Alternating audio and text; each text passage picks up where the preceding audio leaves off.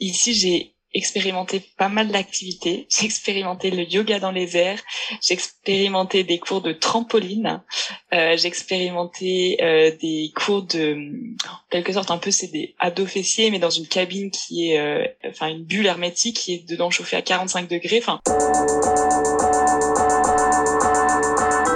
Bonjour à tous et bienvenue sur Fille Expat, le premier podcast francophone qui donne la parole aux femmes expatriées aux quatre coins du monde. Je suis Kelly Barichello et à travers chaque épisode, je te partage la conversation que j'ai eue avec une femme inspirante qui a osé sauter le pas de l'expatriation. On va te faire découvrir une nouvelle destination, un mardi sur deux, en échangeant en toute transparence sur le ressenti de chacune avant le départ, mais aussi une fois sur place. On va également tenter de comprendre les différents challenges que chaque pays peut avoir et te donner des réponses aux questions que tu te poses peut-être si toi aussi tu souhaites t'expatrier. Chaque discussion se veut authentique et on l'espère va rassurer les familles qui, eux, sont restées dans leur pays d'origine. Surtout que dans cette saison 5, croyez-moi, c'est dans des pays vraiment atypiques que j'ai décidé de t'emmener. Si vous souhaitez rejoindre les coulisses de Fille Expat, je vous invite à vous abonner au compte Instagram le lien se trouve directement dans la description de chaque épisode. Allez, embarquement immédiat, très bonne écoute Salut à toi qui nous écoute et heureuse de te retrouver pour un nouvel épisode hors série. Aujourd'hui, un des épisodes de Fille Expat les plus écoutés, c'est celui de Sophie qui est expat à Amsterdam. Du coup, j'ai décidé de lui tendre une deuxième fois le micro puisqu'au moment de l'enregistrement, elle y était installée que depuis deux mois, même si elle est quand même régulièrement puisque son copain y était lui depuis deux ans. Et les choses ont évolué pour elle et elle aimerait partager tout ça avec toi. Coucou Sophie Hello Kelly, ravie de rediscuter avec toi aujourd'hui. Eh ben merci à toi d'avoir voulu reprendre ce rôle d'invité. Donc euh, à toutes celles et ceux qui nous écoutent, je vous mettrai euh, le lien dans la description de cet épisode, mais je vous invite vraiment à aller écouter l'épisode, c'est le numéro 44, pour découvrir son parcours, qu'il a vraiment fait vivre beaucoup de choses dans de nombreux endroits, mais aussi, ce que j'avais trouvé très remarquable dans ton parcours, Sophie, c'est que tu avais su faire des choix pour toi, malgré le fait que tu étais en couple à l'époque.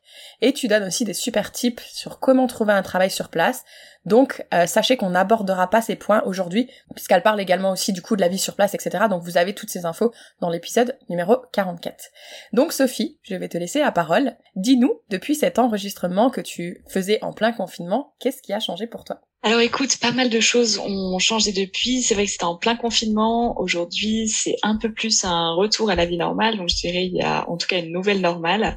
Euh, donc je suis d'autant plus installée dans, dans la ville. Maintenant, ça va faire un peu plus de un an de manière euh, officielle, on va dire. Donc pas mal de changements sur le plan pro, sur le plan perso aussi. Euh, donc voilà, j'espère qu'on va avoir l'occasion de d'aborder tous ces sujets. C'est ça. Et tu sais quoi? J'ai failli oublier un truc. Je t'ai préparé une petite série de questions vraies ou faux sur Amsterdam. Ah.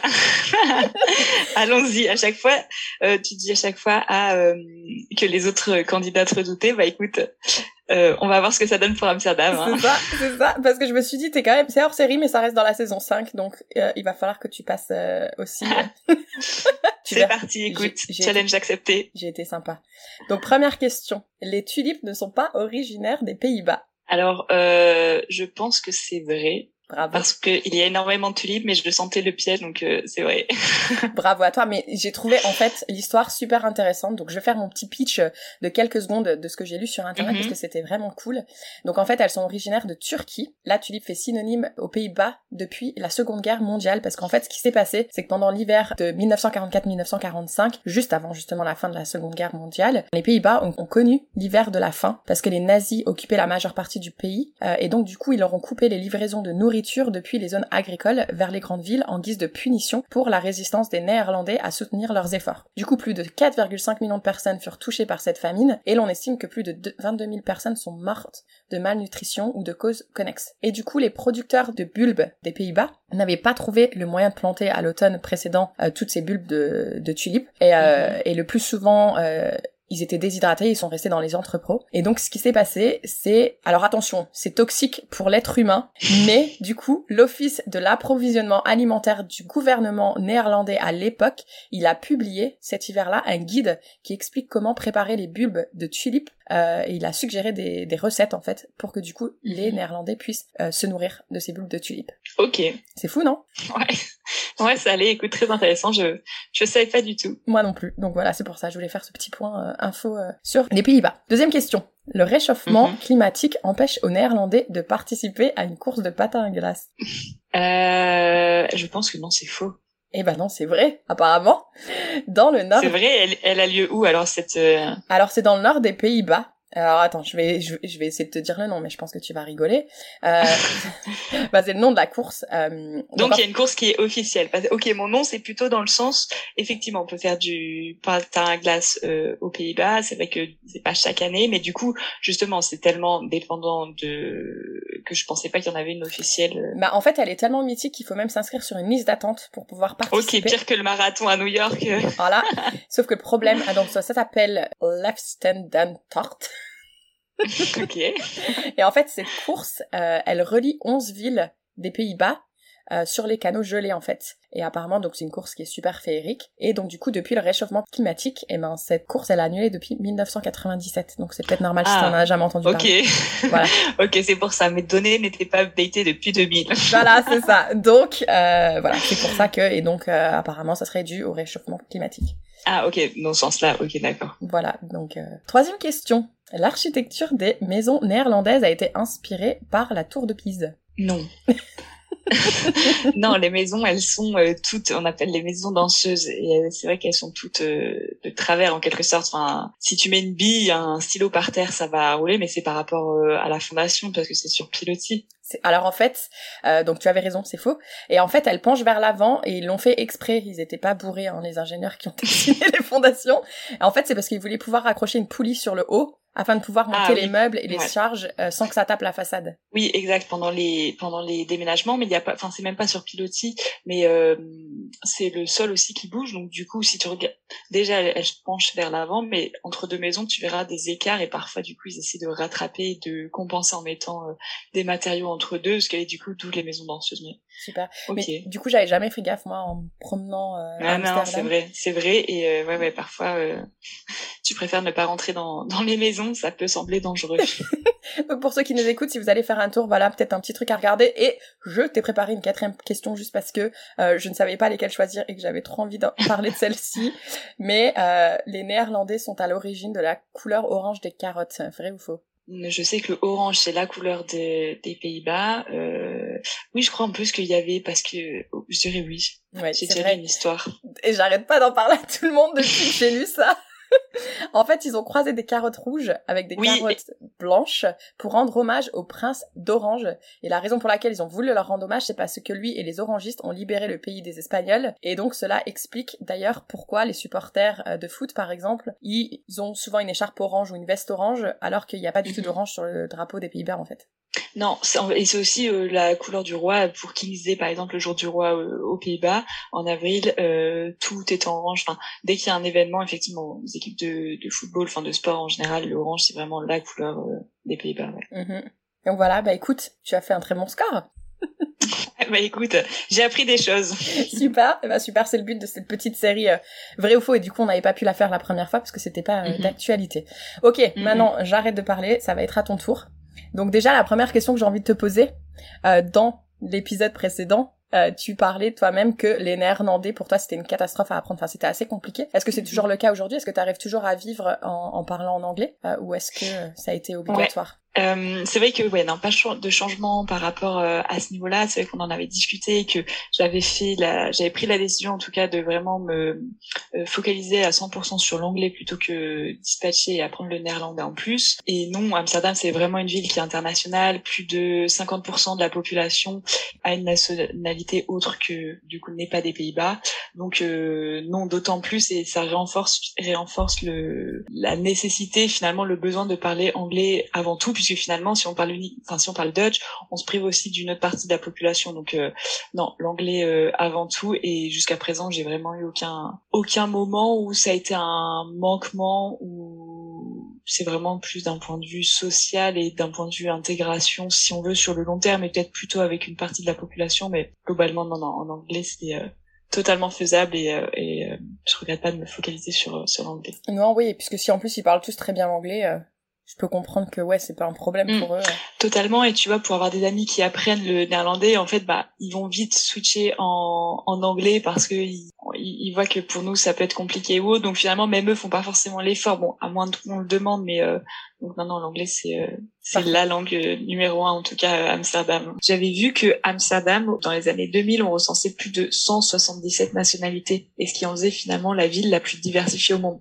Donc quand je parle du fait que c'est pas que le, le, néerlandais n'est pas nécessaire, mais en tout cas l'anglais est totalement euh, ok, ça renforce d'autant plus. Eh ben très bien. Moi je trouve que c'est intéressant de voir que voilà s'il y en a qui se disent j'ai envie d'aller m'installer à Amsterdam, qui se mettent pas la pression par rapport au fait qu'il faut parler Dutch parce que tu prouves que justement c'est pas c'est pas obligatoire et tu peux très bien d'en sortir. Et du coup, euh, avant que je te passe euh, des questions, tu me disais que bah, des choses ont changé pour toi d'un côté, euh, du côté perso et pro. Est-ce que tu mhm. peux nous parler de ces changements? Ouais, alors écoute, sur le côté pro, bah comme je disais, c'est d'autant plus installé dans la ville et on vient tout juste de faire un investissement immobilier, donc on vient d'acheter notre appartement à Amsterdam. Donc, ce qui sous-entend qu'on risque de rester quelques années supplémentaires, en tout cas pour pour l'instant. Et côté pro, j'avais énormément mis en avant dans le premier épisode le fait qu'on nous faisait confiance et qu'on nous donnait notre chance et euh, bah, c'est un choix qui était payant en tout cas pour ma part puisque euh, je suis passée manager donc dans l'entreprise dans laquelle j'étais déjà donc euh, donc euh, on m'a donné ma chance j'ai fait mes preuves et bah c'est aller en, en, conséquence donc donc aussi une bonne nouvelle sur le plan pro. Eh ben félicitations déjà d'être passé manager parce que ça c'est vraiment incroyable un jeune âge comme ça et puis aussi bah, pour l'achat d'une maison. Du coup pour rebondir sur l'achat d'une maison parce que tu mhm. sais par exemple en Amérique du Nord c'est très différent euh, du système français. Que c'est, euh, tu dirais que Amsterdam c'est similaire à la France? Non, du tout. C'est euh, c'est très différent aussi et on a mis du temps avant de avant de comprendre et de se mettre un peu dans le bain de comment est-ce que ça se passe un, un process d'achat et en fait en France, on va voir des annonces avec euh, des prix. C'est-à-dire que si l'acheteur est prêt à mettre le prix qui est demandé par euh, par le vendeur, la maison est à lui en quelque sorte. Ici, euh, on a énormément de la demande est très forte. Du coup, les acheteurs mettent un prix et c'est un prix attractif dans le sens où c'est un prix d'appel.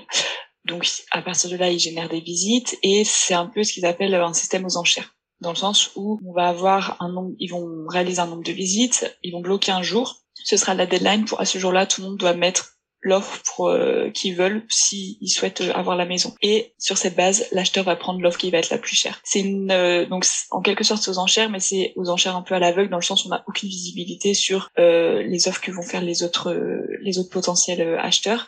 Donc c'est pour ça que c'est important de se faire accompagner, d'autant plus étant français ici à Amsterdam. Enfin, on connaît moins le, le marché, etc.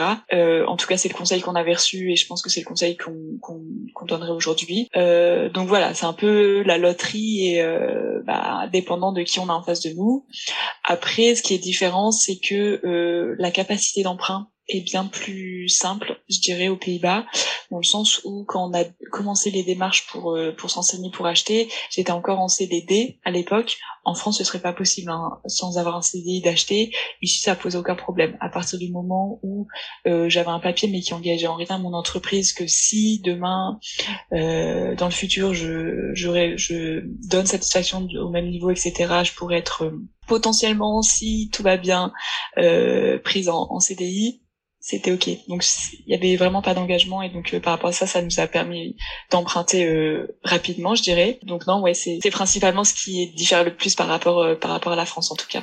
Et par rapport, tu sais, au système à aveugle, donc du coup, c'est un peu comme comme ici en Amérique du Nord. Est-ce que du coup, par exemple, si tu veux vraiment un bien, et enfin, on va te dire, bah écoute, eux, ils ont misé tel prix. Est-ce que tu as l'occasion de pouvoir remettre ou c'est vraiment Non, non, non, c'est vraiment, tu as une chance et c'est pour ça que c'est vraiment important de bien se faire accompagner. Ici, on a un maclar qu'on appelle un maclar, ce sera un peu notre agent immobilier dans le sens où ça va être la personne qui va nous accompagner et qui va nous conseiller tout au long du, du process et qui prend un peu les, les choses en main au moment de, de, la négociation. Enfin, nous, notre maclar était vraiment d'une d'une grande aide et en fait, on, on, mise plutôt sur son expertise et lui sur euh, donc il y a le prix auquel l'acheteur va mettre euh, l'annonce sur euh, en vente et notre maclar va nous dire ok la vraie marche ce qui s'appelle la valuation combien est-ce qu'elle vaut vraiment et donc à combien est-ce que vous avez une chance? Et sur cette base, si là vous, vous voulez, moi je vous conseille de mettre tant. Donc il y a un peu trois prix et euh, après bah à nous de voir jusqu'où et jusqu'où on veut et on peut aller parce que c'est vrai que la demande est croissante. Enfin c'est c'est impressionnant la demande qu'il y a. Euh, c'est des croissances à deux chiffres depuis plusieurs années donc bah c'est vraiment plus offrant euh, que, que le bien va partir et va être attribué en tout cas. Et du coup, toi, tu as, dû miser sur combien d'appartements avant d'obtenir celui que tu as aujourd'hui? Alors, c'est allé relativement vite, euh, puisque le 14 février, jour de la Saint-Valentin, on a signé avec notre Maclar et on a pris on en a eu pour un mois à peu près pour trouver notre appartement.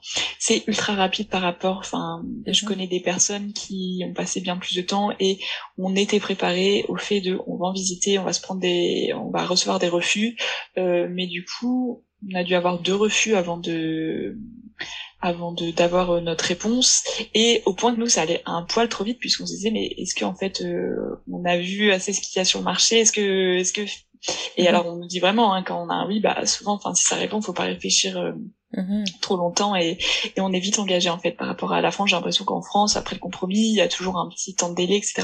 Là, on a trois jours. Et au bout de trois jours, on est engagé, donc c'est pour ça qu'on doit aller euh, très très vite. Et ils organisent les visites euh, tout en même temps, c'est-à-dire que pendant deux jours, c'est euh, open bar, euh, les, les, portes de la maison sont grandes ouvertes et, ça défile, ça défile, donc ça met de la pression de se dire ah ouais, ok, le, bien intéresse et, euh, et si on le veut vraiment, va falloir euh, miser un peu plus. Ouais, et point qui est important, c'est que tout ce, donc entre le, le, prix qui est affiché, le prix qu'on va mettre nous dans notre dans notre enveloppe, nous on prend ce prix-là, tout ce qui est euh, en chair en quelque sorte et, euh, et euh, ça doit venir de nos ressources personnelles dans le sens où c'est un apport.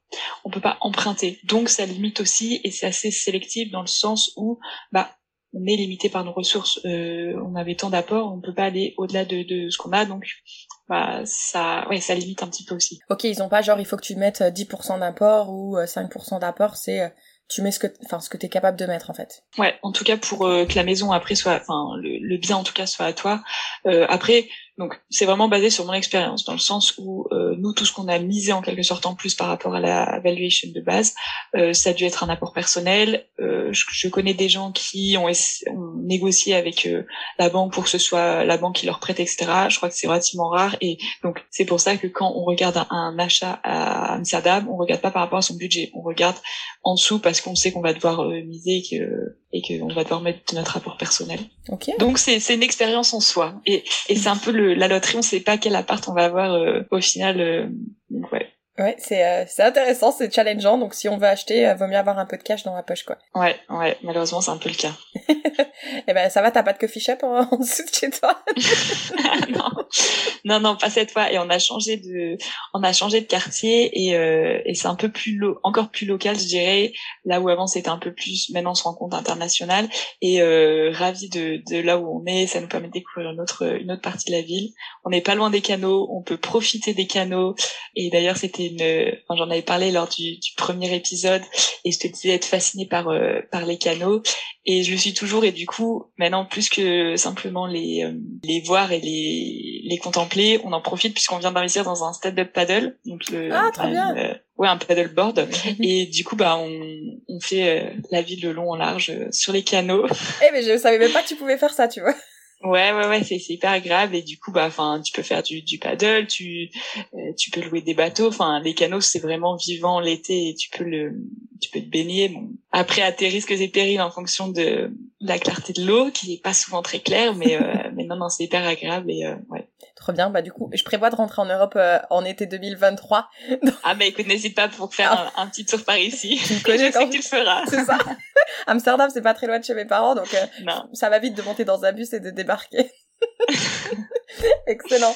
Mais du coup, une autre question que, que je voulais te poser, c'est est-ce que euh, tu aurais une chose positive et à l'inverse négative que tu as découvert récemment depuis que t'es depuis l'enregistrement et dont on n'avait pas conscience la fois où on a échangé? Alors, une chose positive, je dirais, et la dernière fois, on avait plutôt tourné en négatif puisque à l'époque, on s'enregistrait, euh, il faisait une météo euh, catastrophique. On était en plein mois de juin ou juillet. Je me souviens, c'était la veille de mes vacances. Il pleuvait.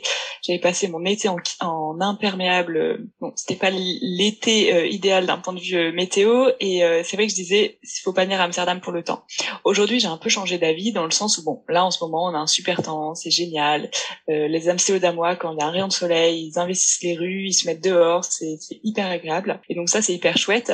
Et finalement, je dirais qu'il n'y a pas de de mauvaise météo, c'est juste à chaque fois des mauvais équipements et euh, une fois qu'on a un bon kawaii, euh, on peut aller rouler, qu'il pleuve, qu'il neige, qu'il vente, euh, on s'est bien résistant. Et ensuite, à l'inverse, quelque chose de négatif et pour de négatif et pour le coup, c'est plutôt quelque chose dont j'avais conscience mais qui s'est d'autant plus renforcé. On avait parlé du système de, France, de santé, à quel point c'était relativement cher ici, en tout cas de manière de manière mensuelle.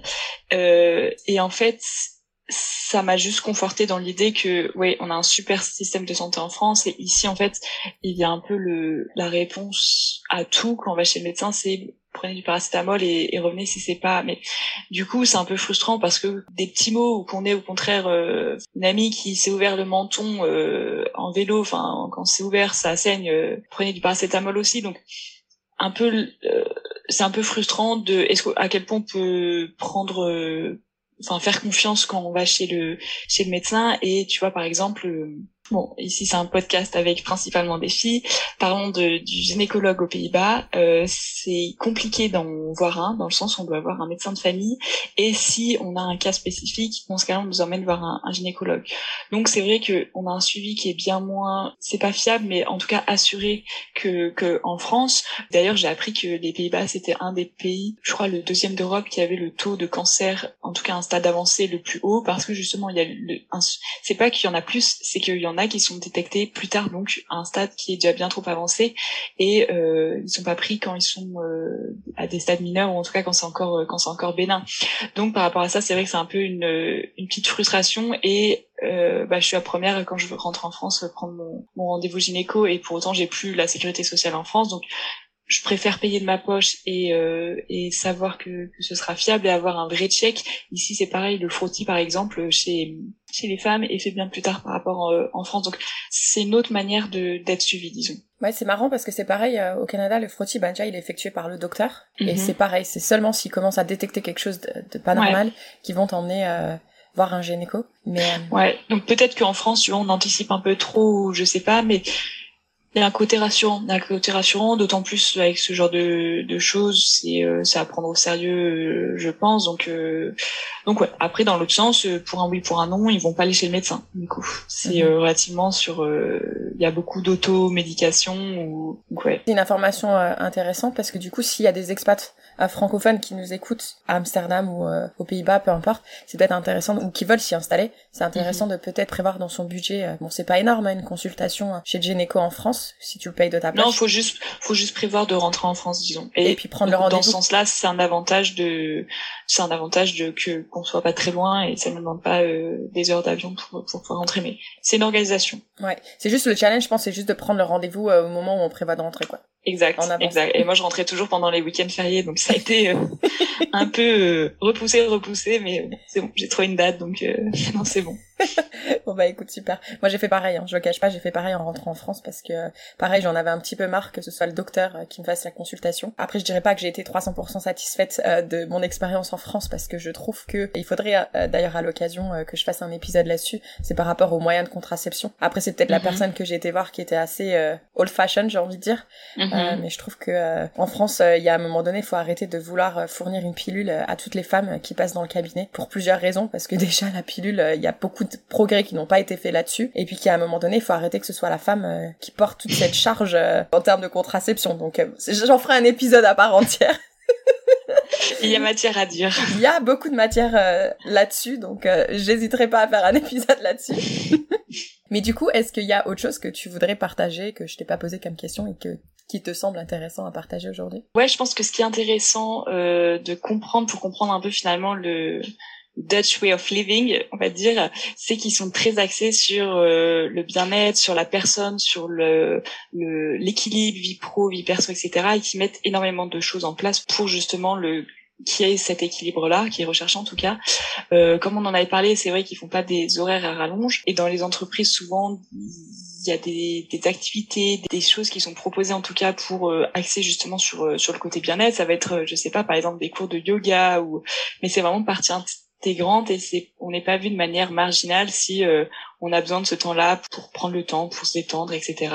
Ici, j'ai expérimenté pas mal d'activités. J'ai expérimenté le yoga dans les airs. J'ai expérimenté des cours de trampoline. Euh, j'ai expérimenté euh, des cours de, en quelque sorte, un peu c'est des ados fessiers, mais dans une cabine qui est, euh, enfin une bulle hermétique qui est dedans chauffée à 45 degrés. Enfin, c'est beaucoup sur l'écoute du corps et euh, en faire un, un outil, mais pour que pour que, qui, qui va dans le sens du de son bien-être. Donc c'est hyper intéressant et euh, du coup j'aime bien j'aime bien cette approche. C'est intéressant ce que tu dis parce que c'est vrai que est-ce que toutes ces activités c'était partie intégrante de ton travail ou est-ce que c'est des choses que tu as testées en dehors du travail? Certaines à l'intérieur du enfin partie intégrante du boulot, certaines euh, non en dehors mais c'est intéressant de voir que déjà il y a l'offre il y a l'offre qui est proposée et mm-hmm. de manière relativement euh, euh, vulgarisé dans le sens où faut pas aller se renseigner pour euh, avoir ce petit centre etc non c'est quelque chose de relativement commun euh, ici en tout cas non mais c'est intéressant parce que tu vois bon il y a une expression qui est super connue c'est happy wife happy life. D'ailleurs, je l'aime pas du tout parce que bon, voilà, tout le monde n'est pas une wife déjà pour commencer. Mais euh, ce qui est intéressant, c'est aussi que du coup, bah, un employé heureux et un employé qui, qui est dans le bien-être, il va fournir un travail qui sera bien supérieur. Et donc, euh, c'est super intéressant. Et par exemple, le, le télétravail, c'est quelque chose qu'on a découvert, euh, ou en tout cas de manière bien plus euh, concrète avec le Covid. Aux Pays-Bas, c'est quelque chose qui était déjà mis en place. Donc c'est vrai que c'est quelque chose qui est hyper agréable et, et appréciable au, au, quotidien. Et il y en a avant, il y en a après avec le Covid, mais c'était déjà quelque chose qui était mis en avant pour bah, permettre aux personnes de, de travailler. Euh, généralement, c'était dans les entreprises euh, un jour par semaine euh, de la maison. Donc, ça met en avant le fait qu'ils ont à cœur vraiment d'avoir ce côté balance du pro vie perso et à partir du moment où le travail est fait, à nous de nous gérer. Ouais, et puis ça montre leur côté aussi où ils ont confiance en leurs employés. Totalement, totalement. Et ouais, c'est vrai que cette confiance, bah en fait, on nous l'enlève plus qu'on la gagne finalement. C'est on nous fait confiance et en fonction de ce qu'on fait, bah euh, oui, on peut la perdre, mais euh, on ne doit pas faire nos preuves pour montrer qu'on doit nous faire confiance. On nous la donne assez facilement, je trouvais. C'est euh, c'est assez agréable et ouais, ça change par rapport par rapport à la France. Trop bien parce que toi du coup tu es à 100% télétravail? Je suis à 50% télétravail, je peux m'organiser comme je le veux, dans le sens où si j'ai envie de venir une fois un lundi, un vendredi, une autre fois plutôt un mardi, un jeudi, c'est vraiment moi qui m'organise. Et c'est aujourd'hui quelque chose, mon entreprise met en avant dans les, les job descriptions, dans les, quand ils recherchent des, des nouveaux euh, employés, etc., ils mettent en avant le fait que 50% de notre temps, on peut être euh, où on veut, au-delà de rester chez nous à la maison, on peut être où on veut dans le monde. Donc ça, c'est quand même assez, euh, oh, assez chouette. Oh, et c'est chouette parce que c'est officiel. C'est pas si c'est ok avec ton manager, etc. Non, c'est quelque chose qui est dans euh, les, les, règles de, de l'entreprise, en tout cas la nouvelle politique. Super. Jusqu'à ce que tu fasses, euh, enfin à partir du moment où tu donnes satisfaction, bien sûr. Euh, le jour où on voit que c'est dans l'abus, etc. bon, ce sera à retirer. De toute façon, pour moi, dans une entreprise, si ton chef, il te donne des métriques, enfin des, des trucs qui sont précis sur tes objectifs et que tu sais ce que tu dois faire, c'est facile de voir si oui ou non tu atteint tes objectifs. Mm-hmm. Si tu fais ton travail. Donc, ouais. Trop bien. Et du coup, ce qui est aussi sympa avec toi dans ton témoignage, c'est que du coup, depuis, t'es passé manager. Et du coup, est-ce que tu mhm. confirmes que même avoir un statut de manager, ça te permet quand même de euh, d'avoir un work-life balance et que c'est pas parce que maintenant t'as un statut supérieur que tu dois plus compter tes heures, etc. Euh, non, mais je pense que je ne suis pas une bonne référence dans, dans la matière puisque euh, c'est vrai que un déjà en ce moment il y a la prise de position qui fait que enfin le la, la, prise du, du poste qui fait que au début c'est toujours un peu plus euh, intense on va dire le temps de se mettre un petit peu à niveau et euh, non après je pense pas être un, un bon exemple donc c'est possible mais on fera un épisode 3 pour euh, pour faire un update. Parce que du coup tes employés euh, enfin les personnes qui se trouvent en dessous de toi est-ce que c'est principalement des néerlandais ou c'est aussi c'est non c'est très international principalement l'entreprise c'est international donc donc non non il y a vraiment de tout. Et je pense pense que en fait, quand on est une femme qui devient manager, on a le sentiment qu'on va devoir mettre... faire ses preuves. C'est ça. Bah, il y a ça, il y a aussi un côté où pour le coup euh, les avantages, euh, mais du coup un peu plus les bah, les, les impacts d'être dans une entreprise internationale, c'est que euh, j'ai une partie je reporte à quelqu'un qui est aux États-Unis. Donc, bah, là où aux Pays-Bas, on est plutôt à, commencer tôt et euh, prendre une pause de déjeuner relativement courte pour bah, finir plus tôt. Bah, là, du coup, c'est un peu des, des journées à rallonge. Donc, non, je pense que c'est plutôt un, quelque chose qui doit se mettre en place. Et donc, j'ai pas encore trouvé la bonne manière de fonctionner, mais des deux côtés, hein, dans le sens où du côté du manager, elle se lève aussi beaucoup plus tôt maintenant, etc. Donc euh, c'est un équilibre, une balance à trouver, mais en tout cas on a à cœur toutes les deux de, de le mettre en tant que priorité. C'est sympa parce que du coup euh, ça challenge en plus. Donc euh, souvent en entreprise si on n'a pas envie de se faire chier, hein, je vais dire les choses correctement, euh, correctement comme j'aime les dire, euh, bah du coup bah il faut qu'on ait ces challenges là en plus pour justement ça nous permet d'évoluer. Et ce que je trouve aussi génial c'est que là normalement la société dirait que tu es en âge d'avoir un enfant et peut-être te mettre en arrêt maladie et pourtant enfin en arrêt maladie en, a, en arrêt parental voilà alors que c'est pas pour autant que ça les a empêchés de se dire bah non on va la mettre manager. D'ailleurs en parlant de est-ce que tu sais comment ça se passe là-haut pour le congé parental? Le congé parental, je crois que par rapport à la... Bon, je suis pas encore concernée, donc je suis mhm. pas une experte du sujet. Euh, je crois que par rapport à la France, c'est un peu plus dispatché et je crois que c'est idem qu'en Belgique, je voudrais pas dire de bêtises, mais en tout cas, euh, c'est un congé, on peut l'étaler de la manière dont on veut, c'est X temps et jusqu'aux 18 ans de l'enfant, on peut les prendre euh, comme on veut. Enfin, j'avais un collègue qui prenait une semaine supplémentaire chaque été pour pour prolonger et passer du temps, mais donc voilà, on n'est pas obligé de le passer en tout cas euh, par exemple à la naissance de, de l'enfant, etc. Donc jusqu'aux 18 ans. Mais la durée du coup c'est combien de temps? Ici par exemple au Canada c'est euh, entre 12 et 18 mois. C'est énorme. C'est énorme. Par rapport en France. Ouais. Et en plus ils peuvent se le séparer. Donc moi j'ai des amis, euh, ça a été la maman pendant six mois, le papa pendant six mois, mais enfin non, elle elle a pris un an lui six mois, mais à un moment donné leurs six mois ils étaient ensemble en fait, c'était pas séparé. Ok, bah attends non je vais regarder, mais neuf semaines au cours de la première année de l'enfant, et le conjoint a le droit à cinq semaines supplémentaires. Ok. Ouais, c'est un peu, j'ai l'impression que c'est un peu similaire à la France, si ce n'est que la France, je crois qu'ils étaient à deux semaines, mais là, ils viennent d'annoncer qu'il y a deux semaines supplémentaires, il me semble. Ok. Ouais, donc, euh... bah écoute, intéressant. Comme ça, tu sauras le jour où t'es concerné, si un jour tu es concerné. c'est pas pour tout de suite, mais... Parce que c'est pas obligatoire de faire des enfants. c'est aussi un autre podcast que je pourrais faire à ce sujet. enfin voilà. Bah écoute, moi, on a couvert toutes les questions que je comptais te poser aujourd'hui. Est-ce que tu voudrais justement passer un message peut-être à une personne, à une femme qui voudrait s'expatrier? Est-ce qu'il y a autre chose que tu voudrais ajouter euh, pour la conseiller de venir euh? Ouais, j'aurais un dernier sujet dont j'aimerais bien parler. C'est, euh, tu parles à chaque fois du syndrome des trois ans. Et je pense que, donc, tu vois, par rapport au canot, euh, non, il, il m'éblouissent toujours autant. Donc, euh, j'ai pas encore passé le cap, mais je l'ai eu un petit peu. En tout cas, j'ai eu un besoin de retour un peu aux sources dans mon quotidien. Et ça passe, par exemple, par des références culturelles françaises. C'est vrai que ça me manquait énormément de et, je pense, forcément, la langue limite euh, les théâtres, euh, les cinémas, etc. Donc, euh, Amsterdam étant une ville internationale propose des offres en, en, anglais, etc. Mais aussi en français. Ça a été un peu ma grande découverte et la, une des raisons pour laquelle je me suis projetée d'autant plus à Amsterdam, puisque c'est vrai qu'au moment où on a acheté, bah, la question c'était est-ce que on se voit sur le long terme finalement, et non pas que ça nous oblige à rester toute notre vie, mais au moins en tout cas un, quelques années supplémentaires. Et en fait, j'ai découvert que, euh, et je pense que c'est le cas dans, dans, chaque ville, mais ici on a une école de, de théâtre euh, donc euh, en français qui font des représentations régulièrement. Donc bah c'est hyper chouette et j'ai l'impression de certains soirs pouvoir m'échapper un peu dans, dans une petite bulle francophone. Et, et là où je, je fuyais ça avant, aujourd'hui, bah c'est vrai que j'ai un peu tendance à ça, ça, me fait du bien. Pareil, on a un festival du film français qui a lieu chaque année et, et ça fait du bien de se retrouver entre français ou en tout cas d'avoir une petite une petite bulle francophone euh, le temps d'une soirée. C'est le cas aussi, euh, il y a un comedy club, un French Comedy Club qui a été ouvert, donc un peu comme tu sais à Paris, le Jamel Comedy Club mhm.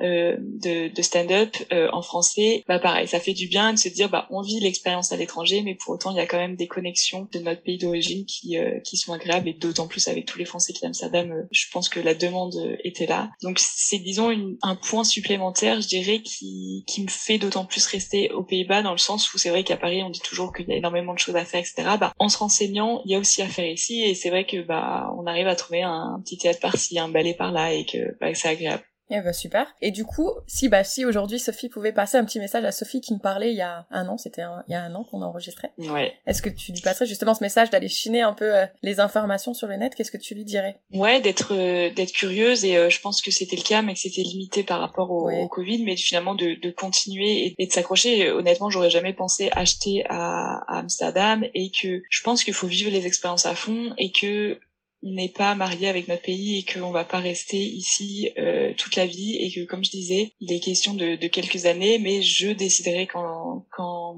je voudrais partir et que je suis pas prisonnière que d'avoir acheté un, un, appartement ici. Donc euh, ouais non je dirais juste de vivre l'expérience à fond tant que tant qu'on l'apprécie qu'on la savoure et euh, mm-hmm. et ouais voilà. C'est vrai qu'on on, on nous a jamais appris à comment apprécier le moment présent. Donc je trouve ça mm-hmm. génial que justement tu rappelles profiter de l'expérience à fond et on verra bien ce qui se passera demain. Demain est un autre jour Exactement, exactement, un peu carpe C'est ça. Et donc, euh, pour conclure cet épisode, est-ce que tu voudrais partager citation ou chanson préférée? Alors, c'est pas une citation que j'aimerais mettre en avant, mais c'est une euh, personne. C'est une illustratrice que j'ai eu la chance de rencontrer ici à Amsterdam pendant un goûter culturel, tu vois, un autre événement qui était euh, pour les personnes francophones pour parler un peu culture, etc. alors, elle s'appelle Clémentine Latron. Je sais pas si tu la connais. Oui, oui, je la suis sur les réseaux. J'adore ce qu'elle bah, fait. Ben voilà, donc c'est une illustratrice qui est basée à Amsterdam, qui a commencé pour Courrier International, euh, et aujourd'hui elle fait énormément de d'illustrations assez euh, humoristiques, je dirais, sur les expatriés euh, en général, mais aussi basées à Amsterdam. Donc je pense que tout le monde se retrouvera un petit peu dans les euh, dans les clichés qu'elle met, euh, les clichés qui sont un peu vrais finalement qu'elle met sur papier. Donc euh, donc non, si vous connaissez pas, allez-y, c'est vraiment des, bons moments, euh, ça fait sourire. Je mettrai son lien euh, de la page Instagram. Moi, je, je commente tout le temps ce qu'elle met parce que même si je suis pas à Amsterdam, je me retrouve dans beaucoup de choses de, ouais. de ce qu'elle ouais, Je pense que c'est assez relativement sur euh, sur les expatriés en général. Elle a édité, enfin, elle a réalisé deux livres sur avec ses, ses illustrations. Donc, ouais, non, c'est un beau profil. Et eh bah bravo à elle si elle nous écoute. Bah écoute, merci beaucoup Sophie. Et puis bah écoute, je te dis à très vite. Merci beaucoup Kelly. À bientôt. Merci de nous avoir écoutés jusqu'au bout. Si cet épisode t'a plu, surtout, n'hésite pas à nous laisser 5 étoiles. À très vite